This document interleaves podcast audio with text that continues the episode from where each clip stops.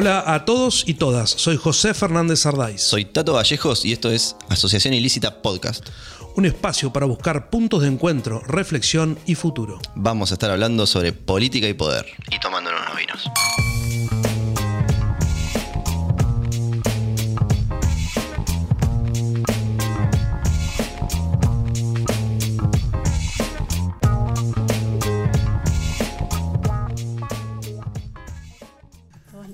De Salta, trajo un vino del Valle Calchaquí, 1800 metros de altura, Malbec, Cabernet Franc. Gran corte 2016, espectacular. Está buenísimo. Por fin, eh, Buenísimo. a ver, el resto de los invitados vayan viendo. No, pobre, muchos Hay que ir superando, si no. Tiene subiendo la 28 vara. años, es licenciada en Trabajo Social, docente y mamá de Camilo, que lo dejamos en casa. En 2017, Feliu la convocó para sumarse a su equipo, se convirtió en concejala. Fue reelecta el año pasado, por cuatro años más, por el Frente de Todos. Es referente social del Bajo Rondó y Villa Caracol, principalmente con todo el trabajo que hizo con la ONG Giravida. ¿Sos más militante peronista o más militante católica? Qué pregunta. ¿Cómo estás? Bien, ¿cómo están? Buenas noches. Eh, yo me considero, siempre pienso que los orígenes de uno es en parte lo que uno es, ¿no? Yo vengo de, de una capillita muy sencilla que es San Martín de Porres, que es la capilla de mi barrio. Me formé ahí, ahí descubrí que quería ser trabajadora social. eh, gracias a personas que fueron significativas en ese proceso de mi vida, desde los siete años hasta los 25, 26. Y, y en realidad creo que soy, eh, uno es, no, no, no creo que es una cosa o la otra, creo que uno eh, es parte de lo que crecí y aprendí en la iglesia y después parte de lo que aprendí y crecí en la militancia, que lo descubrí quizás. La militancia partidaria la descubrí más de grande, no, no tengo quizás como otros, otras personas una, No un antecedente. No, no soy grande, pero viste, quizás hay otros que han militado de los Arrancan de 18, adolescentes, 20. sí. Yo quizás también descubrí que la militancia también se puede hacer en otros espacios que no sea Obvio. el partido político. Creo que mi militancia es más desde la, fue empezó en la iglesia, después eh, hay muchas cuestiones que, que las agradezco, otras que las he discutido o, o- o- o no, no sé, quise, quise qui- quizás eh, aprender otras cuestiones y bueno, y después en el 2015 llegué a la política. Eh, en el 17 fui, eh, fue mi primer cargo, digamos, de concejal, pero llegué en el 2015, en, en plena campaña, no sé si lo recuerdan, pero fue cuando Marcelo ganó la interna. Claro. Eh, bueno, ahí en esa segunda parte me, me sumé yo en el espacio político. Y bueno, creo que soy un poco el origen de, de la iglesia, lo, eh, lo tomo y, y, bueno, eh, he, he crecido y he quizás aprendido muchas cosas. Después, de- cuando empecé a estudiar trabajo social, quizás puse en tensión algunas cuestiones de, Obvio, sí, sí. eh, de la iglesia, de la caridad, de, y bueno, y descubrí otro mundo que, que para mí trabajo social también es mi gran formación y en la que sigo todo el tiempo formándome porque creo, creo en eso, en ese espacio de, de lo académico, de- del territorio y de lo académico como un espacio donde uno crece, aprende, se pregunta, reflexiona eh, y es donde más he crecido, ¿no? En Twitter te definís como perseverante y apasionada. Sí. ¿En qué sos perseverante y apasionada? Eh, mira qué bien, qué observador. Eh, soy muy perseverante porque creo que cuando uno eh, tiene convencimiento de lo que quiere ser o a dónde apunta, eh, trata de, de- de seguir ese camino. Me gusta tener ideales, me gusta proponerme cosas y tratar que en esas eh, propuestas seguir. Creo que sí, soy, soy perseverante, exigente, que eso bueno es algo que lo trato de Capricornio, lo trato de trabajar bastante. qué peligro, claro. y, mm, y apasionada, sí, porque los que con los que trabajo, con los que me conocen, eh, soy una persona que amo lo que hago, a- amo dar clases, por ejemplo, no me imagino no dando clases, eh, amo construir en equipo, amo trabajar con los demás. eh, me enamoré, me fui enamorando de la política, de a poco, me costó más que otros espacios. ¿Por qué? porque es distinta, eh, hay gente que es, es como, no, sé, he trabajado, he trabajado en muchos lugares. Cuando llegué a la política fue como un mundo, donde empecé como a ver como, viste, como de observadora. A mí me gusta siempre el, primer año de cada lugar, digo que es, para mí es diagnóstico, viste, es decir, bueno, a ver cómo funciona, cómo es, cómo trabajan, cómo piensan. Eh, me costó un poco más, no sé, venía como, yo soy media utópica también, entonces venía como media Compleja la política con la Claro, ¿eh? como que descubrí, bueno, a ver esto cómo es, o, o no sé, entrar al, al consejo y, y yo esperaba como que alguien me, me explicara un poco cómo era todo. Y bueno, nada, eh, ahí reconozco eh, algunos compañeros, Marcelo, que, que tuve la suerte de, de compartir con él el consejo, entonces Claro, como que claro. también eh, fue el guía dentro del consejo, ¿no? A veces también necesitas que alguien, yo cuando entra gente nueva de cualquier partido, me ofrezco, bueno, si necesitas Bien. algo mínimo. Sí, sí, pues no sabes, obvio, sí. ¿Y te encontraste con contradicciones como si con la, con la iglesia te pasó, Sí. te pasó lo mismo con la Lo política? mismo. Eso es buenísimo y siempre lo pongo de ejemplo porque cuando algunos me dicen, ay, estás en política, yo digo, es lo mismo que ir a la iglesia. Eh, digamos, es lo mismo que trabajar en, en cualquier lugar. Tenés gente que trabaja un montón, gente que no trabaja, gente que tiene buenas intenciones, gente que no las tiene. Eh, gente que cree, tiene esperanza y cree en un, en un proyecto y en una mirada de construir una ciudad mejor, cree en la política como herramienta de transformación social. ¿Te encontrás con más gente que tiene buenas intenciones o que tiene malas intenciones? Ay, es, no, no hice, no hice un, no, eh, a ver, en, en- amo trabajar en el espacio político en el que estoy, pero mm, porque bueno, hoy me acompaña una compañera Luján, pero digamos, yo creo en los espacios y en la construcción colectiva, que vengo de ahí, me formé así, eh, entonces, digamos, con la gente que trabajo a mí me da placer, pero porque nos sentamos, pensamos, discutimos. Nadie tiene una cosa de, bueno, llegó Romina, habla Romina porque es concejal. No, Digamos, nosotros entendemos que somos un espacio y que hoy me tocó estar a mí, pero mañana puede estar ella. eh, y entendemos que cada una viene a aportar algo diferente. Eh, no sé si, al- creo que hay momentos que me encuentro con, con menos gente así, pero ahí también me vuelvo a acordar de la iglesia o de otros lugares donde pasé y es un poco, ¿no? No, no es todo tan ideal como hay. Vos decís que siempre estás aprendiendo, ¿no? Otra, otra definición que es De Twitter. medio permanente también. Sí. ¿Qué te enseña la situación actual? Digo, y, y vos que estás, tu trabajo social, estás muy cerca de la pobreza, eh, como todo el tiempo, digamos, ¿te enseña algo la... Sí, sí. Mira, ¿Qué, qué aprendes ahí? Justo lo hablamos, hoy tuvimos una reunión con Luján y hablábamos de, de eso.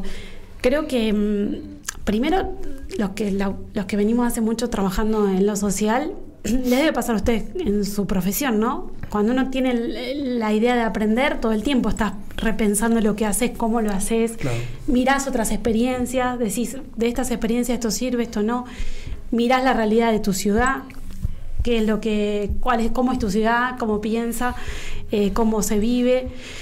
Eh, para mí la pandemia, hoy lo hablábamos con Luján, justo yo estoy estudiando una maestría La nombrás una vez más y se sienta acá. conmigo, sí, pero porque hoy veníamos compartiendo mucho a la mañana. No, no, es un chiste.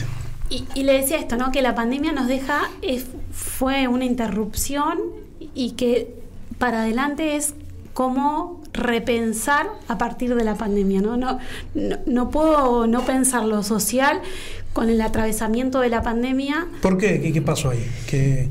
Primero, me pasa mucho ahora, eh, todos estos, sobre todo estos últimos, te diría, ocho o nueve meses, visitar a las instituciones y escuchar eh, los problemas que tienen, ¿no? Y cómo hoy trazábamos en una reunión de equipo las particularidades de, de esas instituciones. Eh, la pandemia fue una irrupción en lo social donde muchas, eh, primero todos nos, nos reacomodamos, ¿no? Yo creo que quienes lo pudieron meter para adentro, na- nadie es igual. Eh, en, su, en su forma de trabajo, en su repensar sus vínculos, en disfrutar y compartir un vino, un agua, una cena. Eh, y me parece que en las instituciones, sobre todo en los sectores quizás más vulnerables, la pandemia dejó como muchas preguntas.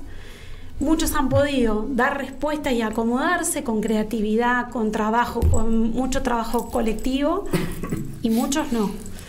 Y hoy nos pasó la mañana de ir a una visita y, y escuchar, a mí me gusta mucho este ejercicio de, bueno, ¿cuál es la realidad, no? Y escuchar 10, 15, 20 minutos lo que cuentan y a partir de eso ver eh, qué, qué desde nuestro lugar podemos acompañar o hacer. Muchas veces las reuniones son repensar, ¿no? Como no hay una devolución de algo, sino del pensar juntos cómo salir adelante. Y yo siento muchas instituciones que están como, mm, lo hablábamos ho- hoy a la mañana, como tristes, como que no saben cómo volver a, a- a- bueno, ¿cómo hacemos? ¿Cómo seguimos? Eh, ¿Qué recursos tenemos? Hoy a la mañana decían, nosotros hacíamos bingo, nos decían, ¿no? Una institución en Bahía. Y bueno, y yo le digo, ¿y por qué no lo hacen más? Y porque co- como que no sabemos cómo arrancar. Y bueno, ¿y cómo arrancaban antes? ¿Viste? Y, eh, Claro, y a bueno, y, y, y desde empezaban, ¿viste? Te cuentan, pues la tienen clarísima. Y hacíamos así, ella lo organizaba, había unas... Bueno, eso mismo, es de a poquito ¿Y por volver qué te parece que pasa? ¿Qué les pasó? Digamos, ¿qué- qué- Me parece que es un poco lo que mm, hubo cuando vos analizás la pandemia en, en varios ejes. Uno es la cuestión de, de los vínculos, ¿no? Sí. Hay una ruptura. Sí, 100%. Y esa ruptura hace que, que nos cueste otra vez, yo digo, como volvernos a vincular y a enlazar.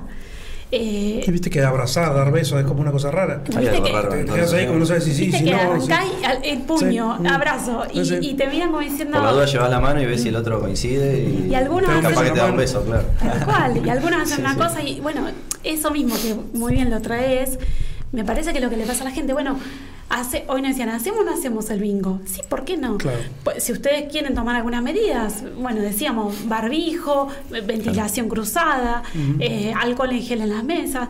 eh, bueno, eso a nosotros nos sirvió un montón, porque no solo lo económico, y qué dicen ahí, lo más importante, a nosotros nos ayudaba porque nos encontrábamos, porque era el momento de compartir algo, porque la comunidad del barrio venía a la institución y nos conocía. Eso que parece tan básico, lo que estamos diciendo, es lo que hoy eh, es lo que tenemos que volver a hacer y que para algunos o para algunas es más fácil y para otros implica todo un proceso de rearmado que bueno, que me parece que en eso tenemos que poder acompañar los que tenemos una función como la mía de concejal. Hoy básicamente cuando salimos eh, con- de la reunión, bueno, ¿qué te pareció? Hicimos eso, digamos, hicimos escuchar, hacer un diagnóstico y tirar tres o cuatro líneas de lo que creíamos que Claro, mano. pero lo hicimos juntos, digamos. No, no es que uno llega con, con la novedad, digo yo. Es lo que ellos están diciendo con lo que nosotros decimos, bueno, eso es lo que hay que hacer, lo que ustedes están diciendo. Volver al bingo, volver al, al, al vínculo, volver a encontrarnos y sobre eso volver a generar ese lazo social que no es solo lo económico, es mucho más amplio. Bueno. ¿Por qué elegiste trabajo social? Muy buena pregunta. Cuando un retiro que hacemos en la iglesia en el último año, eh, la persona, el dirigente, le decíamos nosotras, que era un dirigente que, nos acompañaba, Martín Páez, que le mando un beso si alguna vez escucha esta nota. eh, nos fuimos a cierrar la ventana y una noche dijo, bueno, vamos a hablar cada uno de los sueños y qué es lo que cada uno quiere ser. Teníamos 17 años. Bueno, me toca a mí, yo digo, bueno, yo había estudiado, mi mamá me había obligado, si me está mirando mamá, obligado en inglés toda la vida. Entonces yo dije, bueno, yo voy a estudiar inglés. Porque desde los siete años en inglés, viste, era como... Entonces Martín me mira y me dice, Romy, inglés. Sí, le digo, voy a estudiar... chiquita. No, dije, voy a estu- re convencida, voy a estudiar inglés. porque- Y él agarra y me mira y me dice, yo te pregunto, nunca me voy a olvidar, yo te pregunto, vos fíjate, vos siempre, y él me hace como un reconto de lo que era yo, ¿viste? Lo social, lo que... ¿No pensaste estudiar trabajo social? O, o me dice, o algo que tenga que ver con lo social. Entonces yo le digo, ¿y qué? ¿Esa carrera existe? Porque en la escuela no habíamos tenido orientación vocacional. Sí, me dice, bueno, y él era maestro. Y entonces me empieza a contar que él conocía trabajadores sociales, qué hacía. Bueno, y me acuerdo que salí del retiro, era un sábado y domingo, el lunes me fui a averiguar. ¿Viste? El que vas, vas y te dan el papelito, el folleto, lees. ¿Sabes qué Y época? claro, cuando leí todo eso. Está re bueno. digo, Esto, esto soy yo. Eh, No hay inglés. no, no había inglés aparte. Eh, bueno, y ahí estudié cuatro años trabajo social, después estudié dos años la licenciatura. Después, eh, cuando empecé política, eh, hice una diplomatura en Flaxo sobre mm, gestión y políticas sociales. Y ahora me animé con mucho esfuerzo y gracias a mi familia a empezar la maestría en políticas públicas y desarrollo en Flaxo también. Con mucho esfuerzo, pues pensé que era un poco más fácil y me está costando mucho más, muchas más horas de Va a estudio. durar más. Eh, pero bueno, nada, me, me parece que es fundamental estudiar. ¿Eso fue en, ¿qué, en 2000, cerca de la crisis de 2001? el La estudio. decisión de estudiar, claro. Sí, y yo empecé, eh, me recibí en el 2001 en la escuela Claro. secundaria y en el 2002 empecé trabajo social. Sí, Época. época. difícil. Y Sí, yo iba, iba a estudiar en mi mamá y mi papá. ¿A dónde estudiaste? Mi, mi mamá y mi papá me habían, cuando yo elegí trabajo social, me habían ofrecido, antes de la crisis del 2001, ir a La Plata a estudiar, que con un esfuerzo me lo, me lo podían pagar. Yo quería estudiar en una universidad pública. Mi mamá siempre había estudiado en lo público y bueno, me parecía, no- nos gustaba la idea esa. Y bueno, y después del diciembre, me acuerdo que en enero mi mamá me sienta y me dice, mira Romy, no te vamos a poder Está complicada la cosa. sí. pagar la carrera. eh, si querés averiguamos acá. Y yo le dije, sí, acá está, porque me acordaba del folleto. Y me dice, bueno, yo te ofrezco que puedas estudiar acá en Bahía. Así que bueno, estudié, se lo agradezco a mis papás porque... ¿Pero dónde había acá? Pues no hubo, una época en Punta Alta, después Punta Alta María, siempre- Auxiliadora, creo Sí, tuvo. acá en María Auxiliadora eh, estudié los cuatro años. Ah, hiciste ahí, bien. Sí, porque es el único lugar. Le contaba a Tato hoy antes de arrancar que la Universidad del Sur tuvo la carrera de trabajo social. En la época de la dictadura la sacaron. Claro, y no volvió. Y y nunca no volvió. Sí, sí. Y parte de. Yo estuve. Bueno, hace cuatro años estuve en el Colegio de Trabajo Social, fui parte de, fui tesorera y mm, hubo un, digamos, gran parte de, de las listas que venimos trabajando en los colegios. Venía, venimos trabajando para que la carrera vuelva a la Universidad del Sur. Es una apuesta, está en agenda. Eh, nada, tengo fe que en algún momento Ojalá, ojalá salga. vamos a, a Vos recién, recién hablabas de escuchar a la gente como metodología de trabajo. Sí. Cosa que en la política es raro, pues en general la, la bajada territorial, la mayoría la vive más desde de una cuestión más pragmática quizás, no tanto de no tanto de bajar un poco al, al nivel. Esa formación que por ahí, a ver, en las juventudes políticas sí se da más el, trabajo más horizontal y más de, escuchar al resto. Una vez que uno va creciendo se pierde bastante, o lo pierden casi todos. ¿Eso te lo da eh, Acción Católica? ¿Te lo da Trabajo Social? ¿Qué- dó- ¿Dónde aprendes eso? ¿De dónde aprendes a escuchar? Yo creo, cuando hoy me hacías la primera pregunta ah, de qué era, creo que un poco lo, lo aprendí. Eh, en dónde, de dónde vine de, de la capilla, nosotros Sí. eh, construimos de esa manera, ¿no? De, esto de sentarnos y escucharnos a ver qué quiere ser cada uno, por ejemplo, que no es menor, ¿no? Ya eh, hacer silencio para escuchar lo que vos estás diciendo sin decir algo arriba es todo un proceso. ¿Qué te parece? Eh, después el espacio de donde vengo, eh, a mí me costó la política porque yo tenía mucho prejuicio de la política partidaria. Y la realidad es que del espacio donde vengo, eh, nosotros construimos de esa manera. Eh, los espacios que tenemos, eh, te hablo de... ¿Qué es el espacio donde vengo? El espacio con Marcelo Feliu, eh, nosotros, digamos, tenemos un, un formato de trabajo, te lo puede decir cualquiera de, de los que estamos, que... Podés nombrarla de nuevo, no la vamos a Eh, centrar. No, no la, Está no la quiero exigir. Sí. Eh, tenemos una idea de trabajo que es eh, primero de planificación y, y estructura, digamos, no nos imaginamos eh, en el aire. Eh, Marcelo es, es muy hincha en el buen sentido de decir, bueno, sobre qué vamos a trabajar, sobre qué vamos a pensar, cuál es la estructura. Y después mucho del debate, del pensar, eh, del, del analizar. Esto que te digo, que, que a mí me gusta y, y- y yo también lo propongo porque me parece que es la única manera de crecer, es lo que decís vos que llegaste hace poco, lo que digo yo que quizás vengo con un poquito más. Y el joven que tiene 20 años, que a nosotros nos ha ayudado muchísimo la incorporación de los jóvenes al espacio, eh, nos genera preguntas, nos genera eh, irnos a, a nuestras casas y después al otro día mandarnos mensajes diciendo me quedé pensando en esto.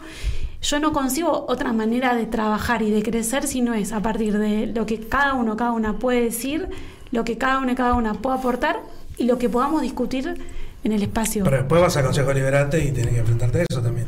Sí, pero... No me digas que ahí es muy de planificar No. y de pensar juntos y demás. No, Otro ambiente, digamos. Sí, pero ahí me parece que el Consejo Liberante, eh, en estos cinco años que estoy, es, digamos, primero, eh, cada, hay, hay una particularidad, cada concejal eh, arma la agenda de trabajo, Claro, o lo, claro. la realidad es que eh, te hablo de mi espacio y de lo que en lo personal, cómo, cómo venimos trabajando. Nosotros tenemos claro que hay una agenda de trabajo y después hay mucho también la sesión es una cosa, y esto siempre hay que entenderlo porque es un espacio donde debatimos y decimos, pero después hay un trabajo eh, de cada uno de nosotros donde quizás no se muestra tanto y uno con los que se puede, como siempre, no, no soy idealista, no es, no es trabajamos con todo. Yo con muchos de los que hoy están en el consejo puedo trabajar y podemos debatir, discutir y tener una agenda de trabajo donde nos, nos respetamos. Eh, yo tengo clara una agenda a lo que todos los años me propongo, bueno, vamos A, B, C y sobre esto, sobre este esquema trabajar y, y plantear una, una, mirada de qué es lo que considero que podemos Te planificás, aportar. digamos. ¿Qué te propusiste este año?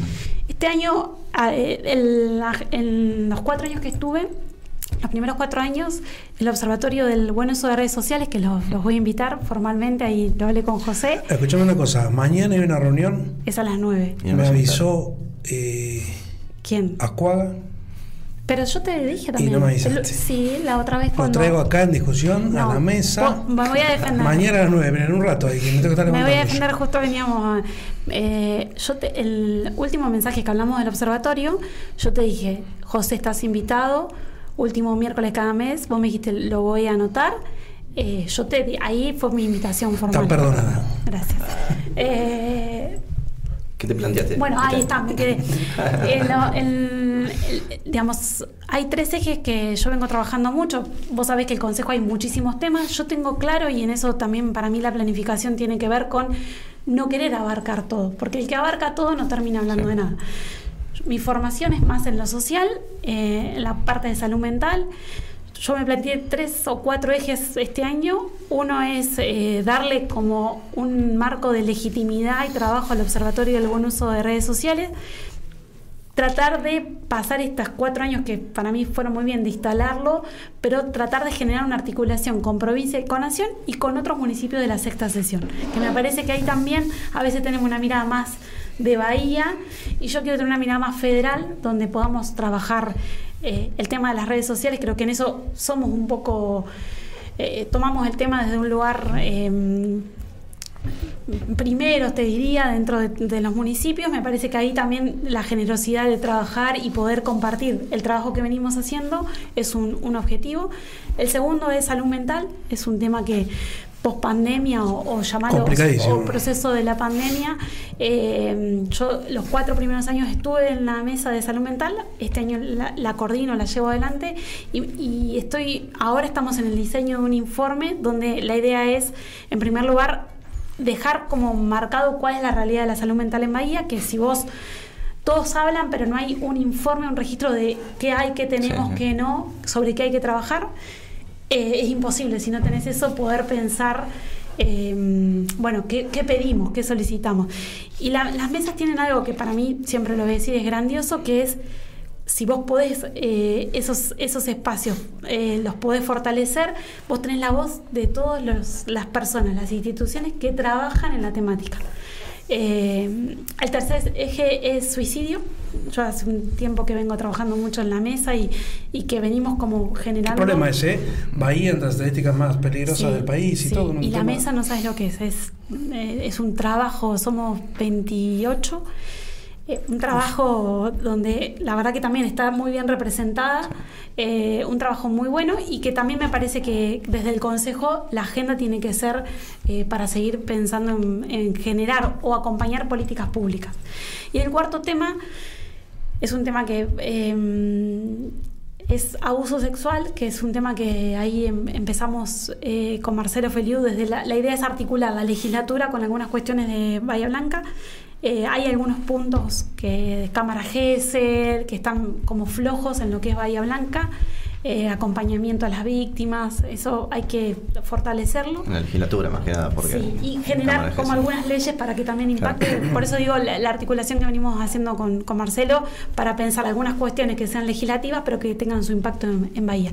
Eh, esos son como los, los temas centrales. Después, por supuesto, uno trabaja en algunas cuestiones que, que van surgiendo, pero que mmm, me parece que, mm, que, es importante tener como temáticas donde uno pueda también aportar algo y dejar algo. Hablemos en, de alguna de esas. Una, ayer salió el municipio de Morón, habrás visto, ¿no? Con el tema del porro, conseguirlo con fuentes confiables, tomada de a poco la cocaína, ¿no? Como haciendo una una, una campaña para los jóvenes. Hoy se dio Hugo Kern, Kern, jefe de salud mental, lo conocerá Sí, de la MUNI. No lo leí lo que dijo. Eh, dijo que la sociedad tiene una posición hipócrita sobre el consumo, porque acepta unas drogas y las otras no.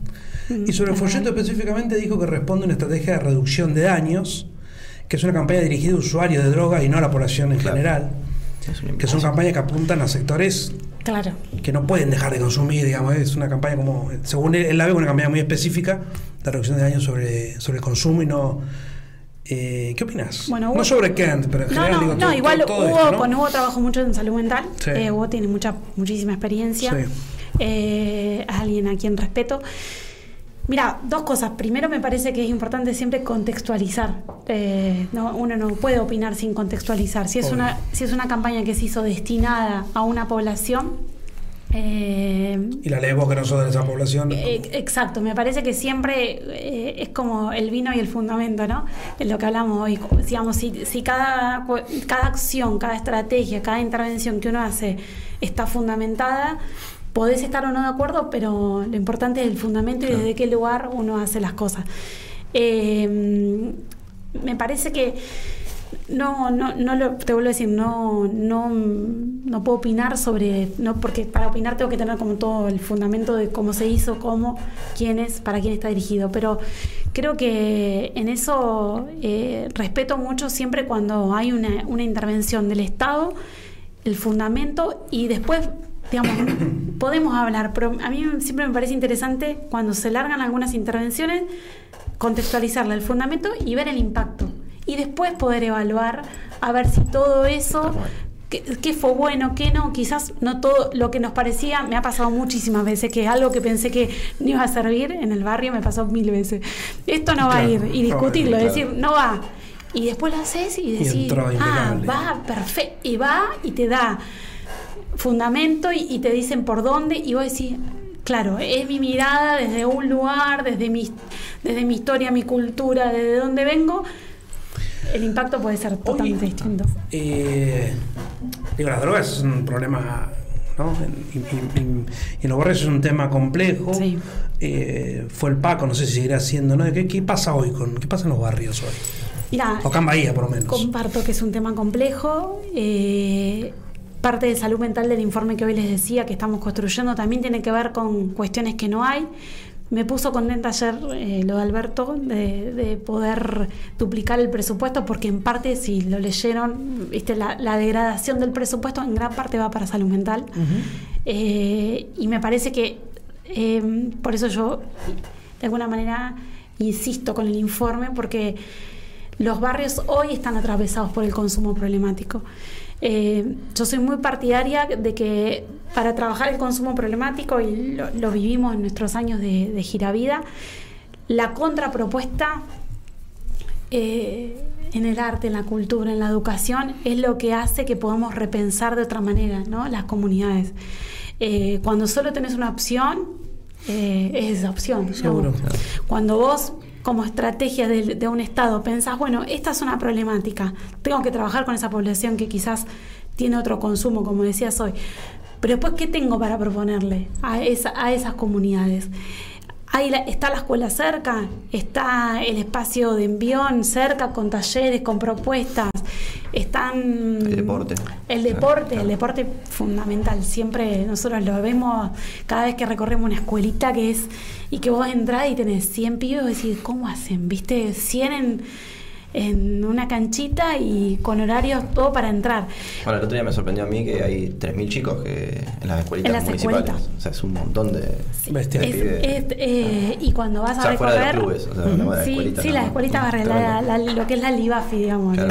la, la liga de fútbol. En eso creo que la, eh, si vos me pensás, eh, lo hemos hablado muchísimo nosotros también en, en el Liga de espacio arte de habría que hacer, ¿no? Estaría bueno. Yo Banda creo de- banda de- bandas, deporte, digamos, la cultura, el arte, es la contrapropuesta al El abordaje consumo. no se da así desde el Estado. De hecho, vos tenés, por ejemplo, una política, una Secretaría de Políticas Sociales que trabaja una otra de salud que aborda todo como compartimiento estanco. La de seguridad. O sea, Seguridad, este, este- estos lado, temas lo abordan de un montón manera. de El, lugares. del delito, Sí, digamos, sí. como que cada uno. Es el gran problema de, ¿Por qué? Porque ¿Pensás que se puede mejorar? Digo, te, Sí, te ves eso- mañana lográndolo, intendente a Bahía Blanca y. Igual, ¿por qué, por qué no se mejora esto? Porque no pasa solamente por el municipio, sino a nivel provincial, a nivel nacional, en todo, en- son todos compartimentos de estanco. Sí, como, comparto. por- pero bueno, no, es, un, es mi mirada, ¿no? De lo que vengo hace un tiempo pensando. Comparto la- el diagnóstico. Eh, una de las cosas que yo veo es que se sigue gobernando con un esquema del año Claro, tal cual. 40.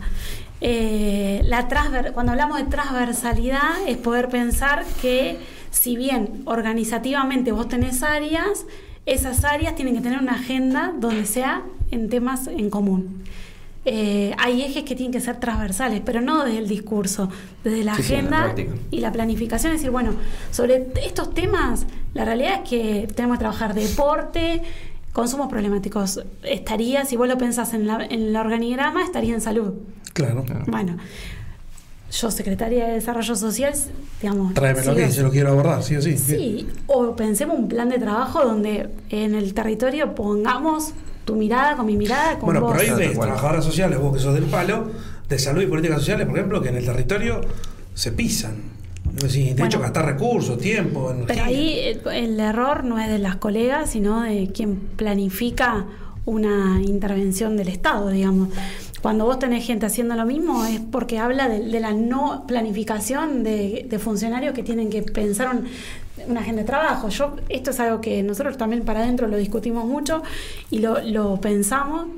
Yo siempre sueño con que Marcelo sea intendente. Eh, No sueñes, trabajar para eso. trabajo Ah. también. Eh, pero digo, en e- llegar con una propuesta, no sé si distinta es la palabra, pero con una propuesta más real a lo que nosotros creemos que tiene que ser el trabajo de. ¿Él lo de- vio así también? Sí, siempre. Cuando nos sentamos, nosotros tenemos reunión semanal, cuando nos sentamos, eh, siempre la pregunta, o, fuimos construyendo, es bueno, ¿y esto cómo hacemos? ¿Y esto cómo lo abordamos? ¿Desde qué lugar? Y, eh, y en ese, en ese cómo hacemos, es, bueno, vamos, Marcelo tiene algo que para mí es interesante siempre, que es su formación académica. Entonces, muchas veces pensamos y debatimos conceptos, ¿no? Bueno, esto, consumo problemático. Bueno, ¿cómo lo entendemos? ¿Desde qué lugar lo entendemos? ¿Es una cuestión de una enfermedad? Sí. ¿Es una cuestión de también no tener propuestas en los barrios? Sí. Claro. Cuando vos tu única propuesta es la droga y, el- los que, y todos los que venden droga, no tenés mucha opción. Yo empecé la capilla porque siempre cuento que el primer día que, que fui a vivir a- al barrio WOM, me tocaron el timbre y le preguntaron a mi mamá si podía Romina ir a, a jugar a la capilla. Y esa fue la propuesta del barrio, digamos, para mí. Eh, entonces, las propuestas, si no aparecen desde, lo- desde, desde el Estado, que creo firmemente en el Estado, eh, es muy difícil pensar que el consumo se va a ir por sí solo. Sí, así nomás. ¿Puedo saltar al feluismo? Ya que está hablando de felido. Sí, sí, ya. Dale, vamos y volvemos. Eh, dale. Ay, es que todo estudiado, ¿ves? Vamos. Esto es planificación. Sí, sí, Esto es sí. planificación. Te estudiamos. Creo en eso. Hay como en el aire una, una joda, si se quiere, que se habla de la pyme Feliu, ¿no? ¿La pyme? Sí. Ah, nunca la escuché. Claro, porque viste que siempre hay un grupo que lo acompaña, hay un grupo que lo acompaña hace mucho, Sí. eh, a Feliu, y siempre son los mismos y como que cuesta entrar. Vos sos de las más nuevas en ese grupo. Mm, No, te diría, ahora no, porque entraron Entraron, muchos, hace po- bueno, muchos, ¿quién- muchos desde el 2000, muchos, sí, muchos. ¿Quién es para vos, Marcelo Feliu? Marcelo Feliu para mí es eh, una persona, te cuento cortito cómo fue que lo conocí, 2015, yo soy, mm, bueno, los que me conocen saben que soy así, yo soy muy transparente en lo que siento. En el 2015 eh, a Giravida eh, nos llama un candidato y nos dice que quería ir a Giravida, viste esta cosa de ir a los barrios, conocer, bueno. Entonces yo la junté al equipo y a, a la gente que, que participaba mucho le digo, bueno, miren, nosotros nos, cada, cada uno tiene una ideología, pero eh, cada uno vota a quien quiere. Giravida no es un lugar partidario, es Claro. una organización social que, que intenta construir ciudadanía en lo territorial. Eh, si le decimos que sí a uno, le decimos que sí a todos. Digamos, a uno sí, a otros no, no, porque si no, estamos diciendo que tenemos una, Sí, sí, una identidad. Bueno, le, dijimos que sí a todos y vinieron todos. A mí fue muy interesante. Eh, Marcelo Feliu para mí es esa persona que el día que va a Gira Vida, escuchó, habló poco, pidió lo que, cuando yo le contaba las cosas que hacíamos, me empezó a pedir, bueno, a ver, ¿me podés mostrar esto que me estás diciendo? Y se quedó dos horas y media eh, escuchando y pudiendo repreguntar lo que decíamos sin decir lo que pensaba. Para mí fue muy interesante porque, primero porque se me cayó un poco el prejuicio de que, bueno, son todos iguales, todos preguntan dos cosas y cuando le estás contando, ya están. Está Pregun- mirando el preguntan, celular. todo, preguntan todo lo mismo en general. Sí, sí, ¿no? es feo eso. Sí, claro. Y muy con el teléfono, ¿viste? Como, como diciendo, bueno, ya me voy. A mí me, me sorprendió muchísimo porque, claro, yo decía, se queda, está escuchando, ¿viste? Y yo le, le seguía contando, Marcelo siempre se ríe y le- y me- se- siempre tenemos esta historia. Nosotros en Giravía teníamos 10 cuadernillos de cada año de lo que hacíamos, de la planificación. Y, de- y teníamos todo lo que hacíamos. Entonces yo le empecé a traer los cuadernillos. Vas a leer los 10 años, dije, Ahora te, ¿te quedas. gusta? Te, te lee esto. Ahora te quedas. Y bueno, y él lo miraba, ¿viste? Y me acuerdo que eh, se quedó, se fue y mm, me mandó a pedir a ver si se los podía prestar para ver. Claro, a él le sorprendió mucho que una organización social tuviera como toda la sistematización y el registro de Claro. todo el trabajo. Y, y a mí eso me. Porque para mí, ¿sabes qué fue eso? Como. eh, que les debe pasar a ustedes. Cuando uno conoce a alguien, él no venía ni a buscarme a mí ni yo iba a buscarlo a él. Digamos, era una, una visita de un funcionario, de un candidato más, donde A una organización, sí, sí. Algo que pasa todo el tiempo. y a mí me yo dije, bueno, este tipo tiene algo distinto. ¿Y te contrastó con el resto de los que fueron? Sí, fue ¿El resto qué hicieron? ¿O qué no hicieron? el resto hablaba, no escuchaba. eh, y se fueron rápido. Como que dale que nos vamos a otro lugar. Y Sí, muy de eso- llave del auto en la mano. Sí, Sí, a mí eso me, me- siempre lo hablamos, ¿viste? Como que, ay. Y eso, campaña, campaña, 100%. Esa cosa de, bueno, te vengo básica. a ver porque te tengo que venir a ver. eh, yo sentí que Marcelo, y por- siempre lo digo, y, y se lo digo a él, y digamos, no tengo una cosa. Yo no, digamos, aprendí con algo con que cuando uno lo hace con la pareja lo puede hacer con el resto. Nadie es perfecto, ni yo soy perfecta, ni él es perfecto. Marcelo para mí es el, el mejor eh, candidato a intendente, es el, mejor que considero que puede llevar adelante los proyectos y las propuestas eh, que, tenemos y confío en él por su sensibilidad. Eh, Marcelo es una persona extremadamente sensible de, que le interesan las cosas y de que a veces, y tiene algo que, a veces se lo decimos nosotros, para afuera él, él muchas veces eh, no muestra todo el trabajo que hace. Y a veces mismo nosotros decimos, Marce, esto ¿no te parece que, que no sé? Y, pero no, no mostremos, porque eh, si llegamos, lleguemos con, con lo que, con la sinceridad y la transparencia de lo que hicimos, y el resto va a saber, la gente va a saber desde qué lugar hacemos las cosas. Para mí es la persona que me representa y, y la verdad que estoy en política gracias a que eh, confié ese día sin intereses de lo que él quería hacer. ¿Sos una concejal de Feliu? Sí, ¿Sí? sí. ¿De concejal de Feliu en qué sentido? Dijiste que sí. Claro. Sí, soy Después concejal del espacio de Feliu. Eh, después me considero una persona, y lo digo siempre, que soy concejal eh, de la gente, del que me votó y el No, que no, no, me ni votó. digamos, de, yo, y lo No, no, no, era una pregunta si te molesta, porque muchas veces. No, no, claro, no, soy del Feliu, espa- aquel de aquel No, soy Bueno, del- acá, acá Rodolfo López habló del que parecía proxenetismo Claro, sí. Sí, de la pero- política, el- no. es de tal dirigente, del- Pero Sí, bueno, tienen eh, dueños. Pero, Claro. a ver, digo, en esto es, es conceptual, digamos. Me parece que los, es- los partidos políticos, los espacios políticos, se, digamos, los, los, los los, eh, las personas que, que tenemos algunos cargos representamos primero a un espacio político y después trabajamos Adentro de otro, por- espacio. sí. de otro espacio y después trabajamos, por lo menos en nuestro caso, en pos de, de entender que mi rol de concejal es atender a todos y a todas, tratar de poder generar soluciones, tener una agenda de- planificada con temas que son importantes para la ciudad, o que por lo menos yo considero que, que son importantes para, para, digamos, lo que la gente le pasa, pero después nunca diría, bueno, soy de Feliu, con vos no trabajo, eh, soy de Feliu, con, con vos no puedo construir una agenda en común. Claro, Al contrario, co- creo en los espacios, creo en la construcción y creo en las diferencias. ¿Y, es, y es verdad o mito que nadie mueve un dedo sin consultarle él en el equipo de Feliu? Ahí- ¿Baja línea? Marcelo es una persona que no es autoritaria para nada, al contrario, es una persona que entiende muy bien la participación. Eh, por eso creo que la, la construcción de lo, de lo que vamos haciendo en mesas de trabajo, en estructuras, en encuentros, es de un lugar donde él cree que eh, a partir de lo que cada uno viene o aporta es lo que se puede construir. No es de bajar línea. Eh, a mí nunca, yo nunca tuve una situación con él que me diga haz esto. Para nada. Creo que no estaría en un espacio donde alguien me dijera, toma Romina, tenés que hablar esto. Marcelo es una persona que te consulta, te pregunta qué te parece.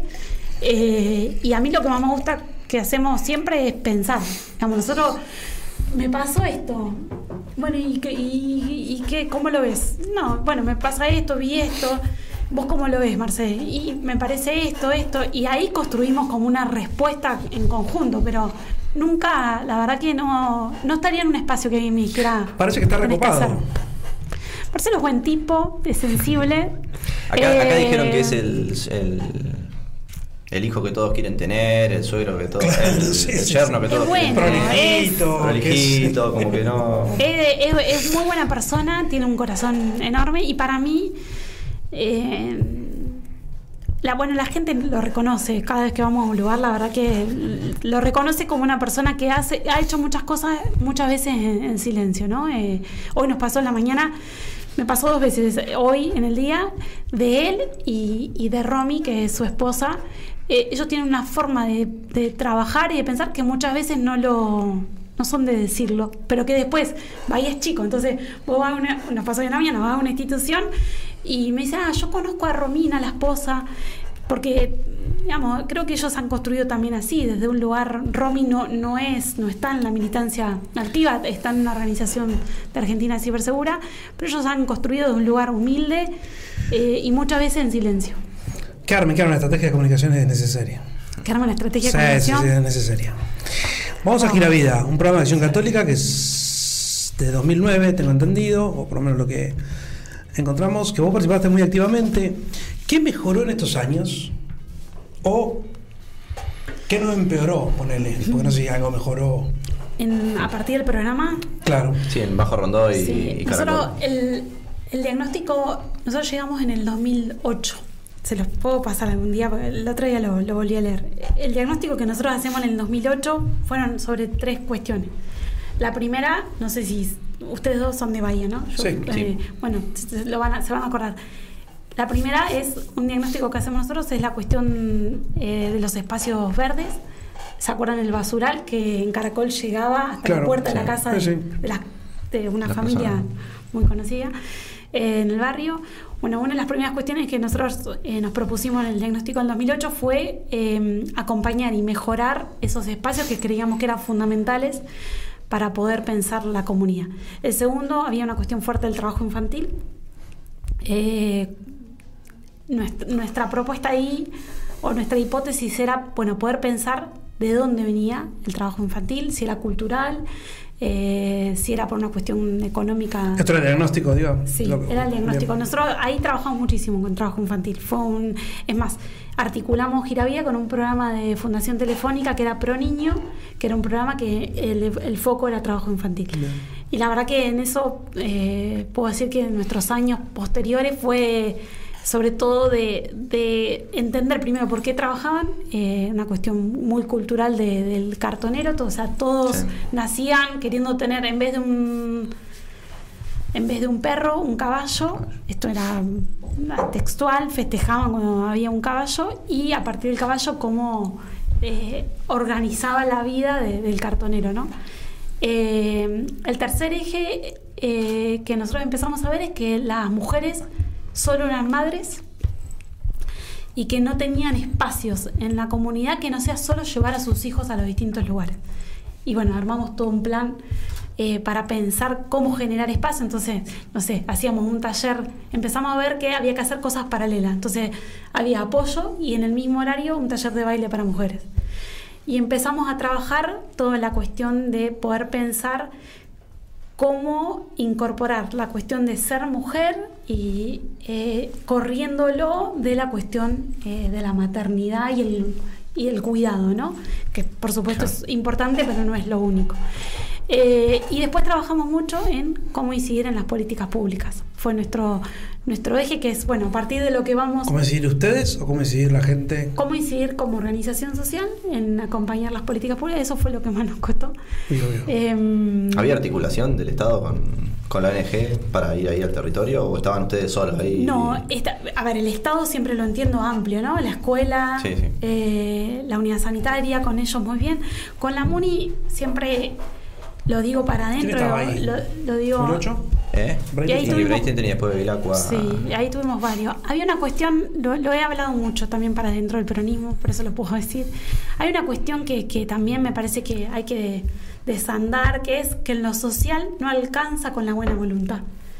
Eh, hubo gente que fue buenísima y que, eh, pero que, que también además de tener buena voluntad, hay que sumarle eh, la, la capacitación, la planificación, el contexto. Eh, si no es muy difícil diseñar políticas públicas. Cual- eh, cualquiera no puede diseñar políticas públicas si no es a partir eh, de un diagnóstico, de una mirada. De, de- y las comunidades no son todas iguales. Hablamos de Bajo Rondo y Caracol. Yo trabajé en SPUR en el 2003, 4 y 5 y es Claro. otra realidad, con otro contexto, con, eh, con otros actores sociales que marcan también un escenario diferente. ¿no? Eh, la buena voluntad sola no alcanza. Me parece que es necesario que, creo que en eso la política yo lo, veo mejor. eh, me pasa en provincia, ¿no? Que he hablado, le decía el otro día al equipo, que he hablado con diferentes actores que tienen puestos de directores y todos, con los que vengo hablando, tienen todos una formación y un trabajo específico. Eh, y eso a mí me, me da como alegría y también me da esperanza de, de comprender que lo social, a diferencia como en otras áreas, eh, hay siempre como especificidades, ¿no? A nadie se le ocurre en salud que no haya Médico. Claro, claro, médico. O gente a, de la salud. a nadie se le ocurre que en economía no haya un contador. Na- nadie pondría en economía. a- Sí, sí, en obras públicas un ingeniero. Es como. es como, bueno, ABC, y en sí. lo social no es tan así, digamos, pareciera que lo social No, de hecho, las todos- trabajadoras sociales son bastante problemáticas, entonces Ah, sí. hay que correrlo un poco de, Mira qué feo eso de la diciendo. conducción. Pero bueno, ¿qué para Sí, sí. diagnóstico de caracol y Bueno, a so- hoy? eh, eh, ¿Esas realidades mí- existen? Bueno, por ejemplo, la- eh, a mí me, mm, celebramos con todo el equipo, por ejemplo, ver mujeres que hoy están a cargo de otros espacios donde en su momento estaba impensado. Sido madre y nada más. Exactamente. Eh, y que hoy sigo compartiendo y visitando y, y pensando, verlas en otro lugar desde el contenido, desde su reflexión. eh, para mí eso es maravilloso porque yo siento que en algo, no digo solo nosotros, ¿no? Nunca creo que es solo un actor o un programa, o- creo que es un contexto, que es un, escenario mucho más amplio, eh, pero creo que en, en el discurso veo nuestro aporte, nuestro humilde aporte en... ¿Y qué se siente? Y yo lo comparto mucho con, con- mu- mucho con Silvia, que fue con quien armamos Giravida, lo pensamos y lo soñamos. Muchas veces nos pasa de escuchar algunas cosas y decir, ¿te acordás cómo, cómo pensaban? O, eh, no sé, sien- siento que vale la pena cuando uno puede ver que... A ver, y, y no lo quiero dejar de decir esto, es la transformación mutua, porque yo tampoco soy la misma. Seguro. Entonces, es también ver que en algo el otro modificó, pero que yo también modifiqué. Y que yo también hoy tengo otra mirada de lo social, de lo colectivo. Y eso me emociona porque también es ver que el proceso es de las dos partes, no es solo del otro, sino es comprender que cuando hay un proceso y un impacto, es lo que genera en el otro y lo que genera en mí también, que, que ya no soy la misma. ¿Y cómo aguantás si pensás que ves un cambio así y te sensibilizás? ¿Cómo aguantás el trabajo social? ¿Cómo aguantás la calle? ¿Cómo aguantás el barrio? Sí, la realidad. Lo, lo que pasa es que pareciera que no cambia. O No, sea, sí, cambian pequeñas cosas, pero no- sí. no, en general. No, o lo sea, seguimos estructural, con- lo estructural, claro. la pobreza, lo, eh, muchas cosas, no sé, para mí es re importante los equipos de trabajo, o sea, cuando todos lo que armamos, les debe pasar a ustedes, cuando vos ves para el costado y decís, uy, esto, y vos te podés acompañar eh, al lado de gente que tiene los mismos objetivos, que cree, que tiene esperanza. Eh, te pones contenta con pequeñas cosas, digamos, no, no esperás eh, el macro. El cambio, sí, Claro. sí, sí, sí. Soñás el macro, sí. Pero en el proceso disfrutás que salga algo, que alguien pueda estudiar, que algo se modifique en la estructura de una, dos, cinco, diez, veinte, cincuenta familias. Eh, Que jóvenes se puedan incorporar a la política y que digan, nunca pensé que iba a estar acá y hoy estoy. Eh, para mí son los, como los pequeños cambios que hacen el todo.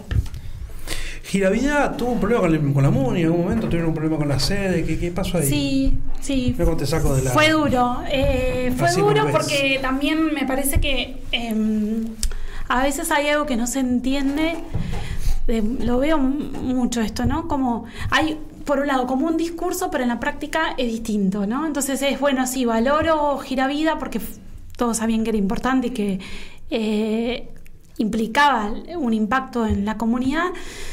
Pero después, eh, ese es el discurso y después en la práctica no acompaño, si la casa se cae, se cae. Sí, yo creo que el municipio no pudo la gestión. ¿Pensás que es un problema con vos, con Marcelo o algo por No, no soy mucho de tomarlo personal. Creo que no, es no valorar, porque Giravía es mucho más que Romina Pires.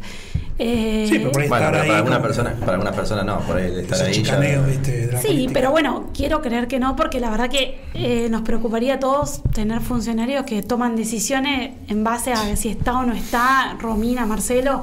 Vamos, yo siempre creo que quienes ocupan lugares podemos tener diferencias, pero si algo sirve y tiene un impacto, lo tenemos que tomar. Creo que hay como esa mezquindad de no poder valorar a veces el trabajo. Me pasó en pandemia también. Nosotros trabajamos, la verdad, eh, yo estoy muy orgullosa del trabajo que, se hizo en, en la mesa de Noroeste, eh, donde ese día que llegamos a las 7 y media de la mañana éramos 12 referentes de distintas instituciones, armamos un esquema de trabajo con un impacto en el territorio, con una metodología y donde no se pudo, no hubo una intención de, hubo una intención de algunos quizás de replicarla, me acuerdo que Nicolás Vitalini me llamó para, para que le pueda pasar como el, el modelo de lo que habíamos armado, pero siempre es como a medias, ¿no? Como, bueno, pásamelo, pero... eh, pero no, ah, no sé, yo tengo otro modelo de trabajo. Para mí, si vos haces algo bien, vení, sumate y, y trabajamos, digamos. Y en realidad, si nos va bien, nos va bien a, la- a- a los dos, ¿no? No, no tengo una mirada de si yo tengo algo, no te lo doy. Al contrario, creo que cuando uno más crece es cuando puede compartir el saber, lo que aprendió, lo que creció con otros. ¿Y viste mezquindad ahí grande. en la pandemia? Sí, mucha, mucha. Mucha mezquindad. eh, digamos, mucho no valorar el trabajo realmente que hicimos. En la, nosotros armamos un esquema de intervención, eh, lo digo con, y no lo armé yo, lo armamos, lo diseñamos. eh, fue un trabajo colectivo. Quizás yo tenía un poco más la planificación porque es lo que más me, me he formado, entonces lo pude como, de todo lo que todos iban armando, lo pude como armar en una planificación, pero la verdad que era un trabajo que, que la, el área de políticas sociales no lo pudo hacer y que en el lugar, si yo hubiese estado en el otro lugar y vos me traes algo que, eh, que, que aporta a una realidad triste, inesperada como fue la pandemia, con los brazos abiertos hubiésemos armado algo en conjunto. Yo no, no sentí eso.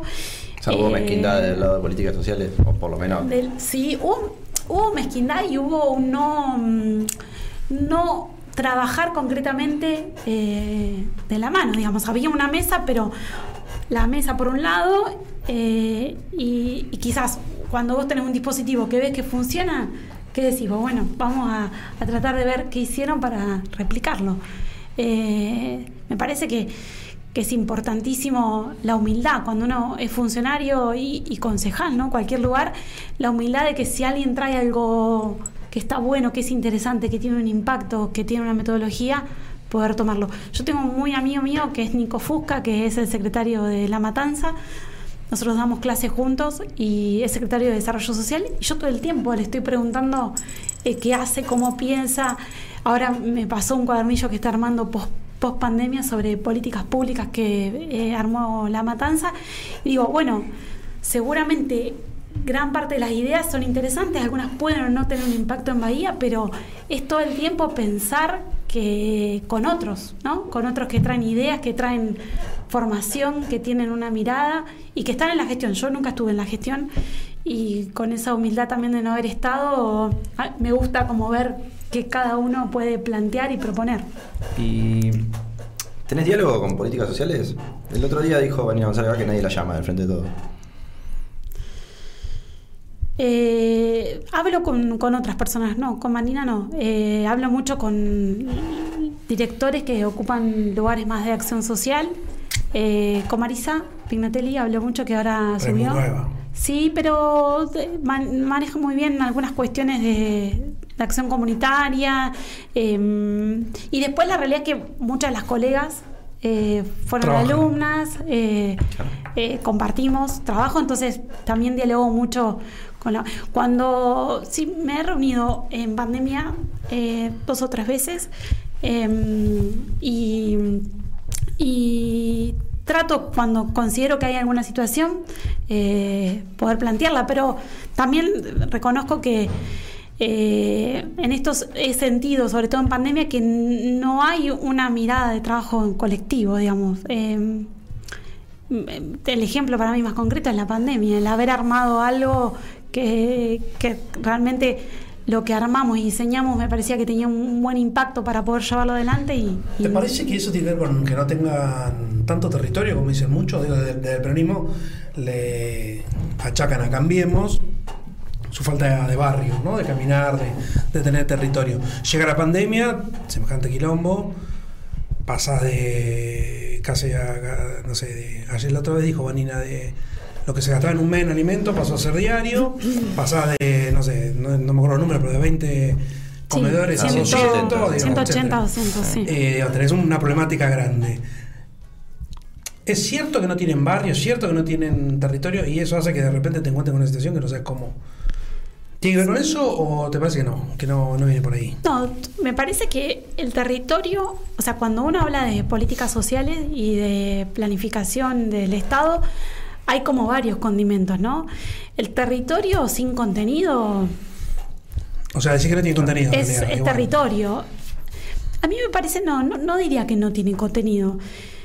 Eh, quizás lo tiene y yo no lo, no lo, he, no lo conozco. Eh, no lo percibo. No, lo, no, claro, no, no podría decir alguien no tiene algo, porque me parece soberbio. Eh, yo lo que creo es que el territorio eh, va de la mano de una mirada de planificación estratégica donde se piense sobre qué políticas públicas vamos a trabajar. La pregunta que me hiciste de, de Giravilla me parece un muy buen ejemplo. Es, en algo chiquito, bueno, ¿Cuál fue el diagnóstico? ¿Sobre qué planificaron? ¿Cuál es el impacto? Es eso. Eh, y el territorio tiene sentido cuando hay cuál es el diagnóstico, qué planificamos, cuál es el impacto y volvemos a planificar. Eh, yo no lo veo mucho en la gestión de GAI. La planificación, eh, la mirada de evaluación de las políticas públicas y el rediseño. Vos fíjate que eh, si vos, yo te preguntara, digamos, a ver, eh, nación, provincia y municipio, cuando uno piensa en el diseño de las políticas, por supuesto que hay muchas políticas públicas que son nacionales y que tienen eh, bajada en el claro, territorio de Bahía. Claro. Pero hay políticas públicas que se diseñan en un municipio. Sí, claro. te, te contaba el ejemplo de mi amigo Nico en La Matanza.